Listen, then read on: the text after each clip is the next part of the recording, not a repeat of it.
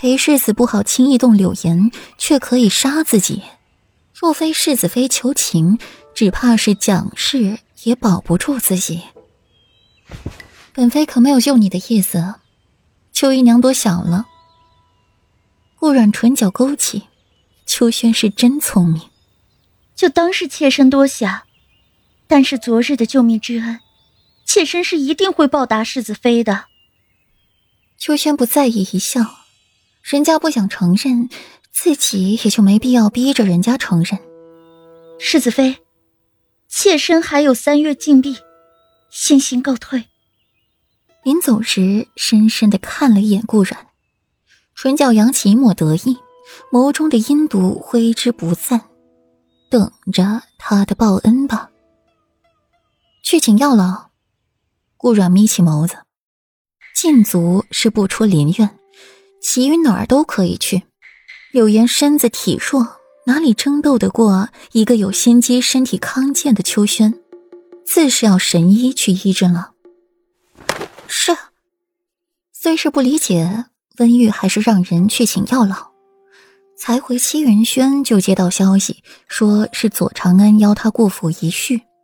顾阮诧异的挑眉。原以为不过泛泛之交，没想到左长安却是上了心。顾阮不由得勾起唇角。其实能有一个朋友也是好的，至少能有一个去处。温玉，备车，去永宁侯府。顾阮将信收好，吩咐着。至于为什么不叫桔梗，顾阮只能苦笑一句：都是自己带坏了桔梗。如今自己的作息好了，桔梗却还是颠倒着。到了永宁侯府门口，顾阮才下马车，便看到左长安一袭流云华锦，蜻蜓停停的站在大门口。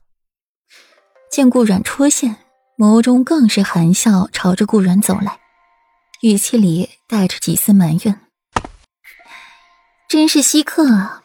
若不是我相邀，只怕是软软便不会踏足这里了。”前些日忙不方便，顾然凤眸潋滟，唇角微微弯起，弧度就美不胜收。左长安突然在顾阮的脸上摸了一把，另一只手又在自己的脸上摸摸，似是在感觉手感。软软，你长成这副模样，裴世子怎么受得了你？太美了，裴世子。把持得住吗？不过依照裴玉那清心寡欲的性子，只怕是难以热情的起来。若是顾阮知晓左长安心中所想，定会损回去。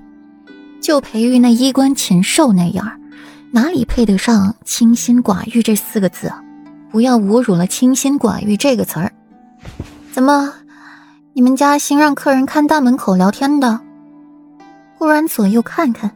见到不少人聚拢，开口提醒着左长安：“随我进来。”左长安拉着顾然的手，心里又是一阵激动，手感真好，难怪裴玉要娶顾然，长得好看，头脑又聪明，还是顾太师的女儿，赚翻了。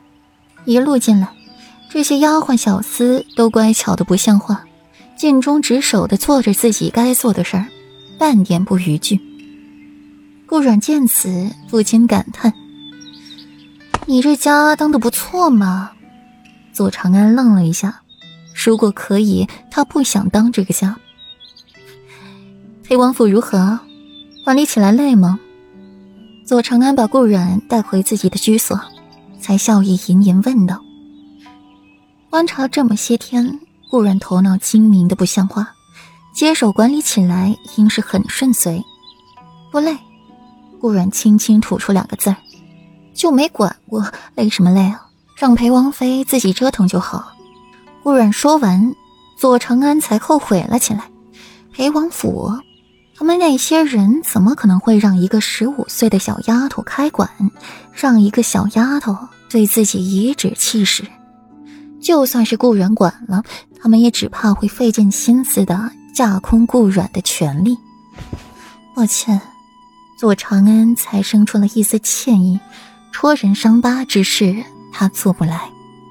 没事，换一个角度想，裴王妃出了何事，首当其冲遭殃的可是裴王妃，与我这个心腹又有何干？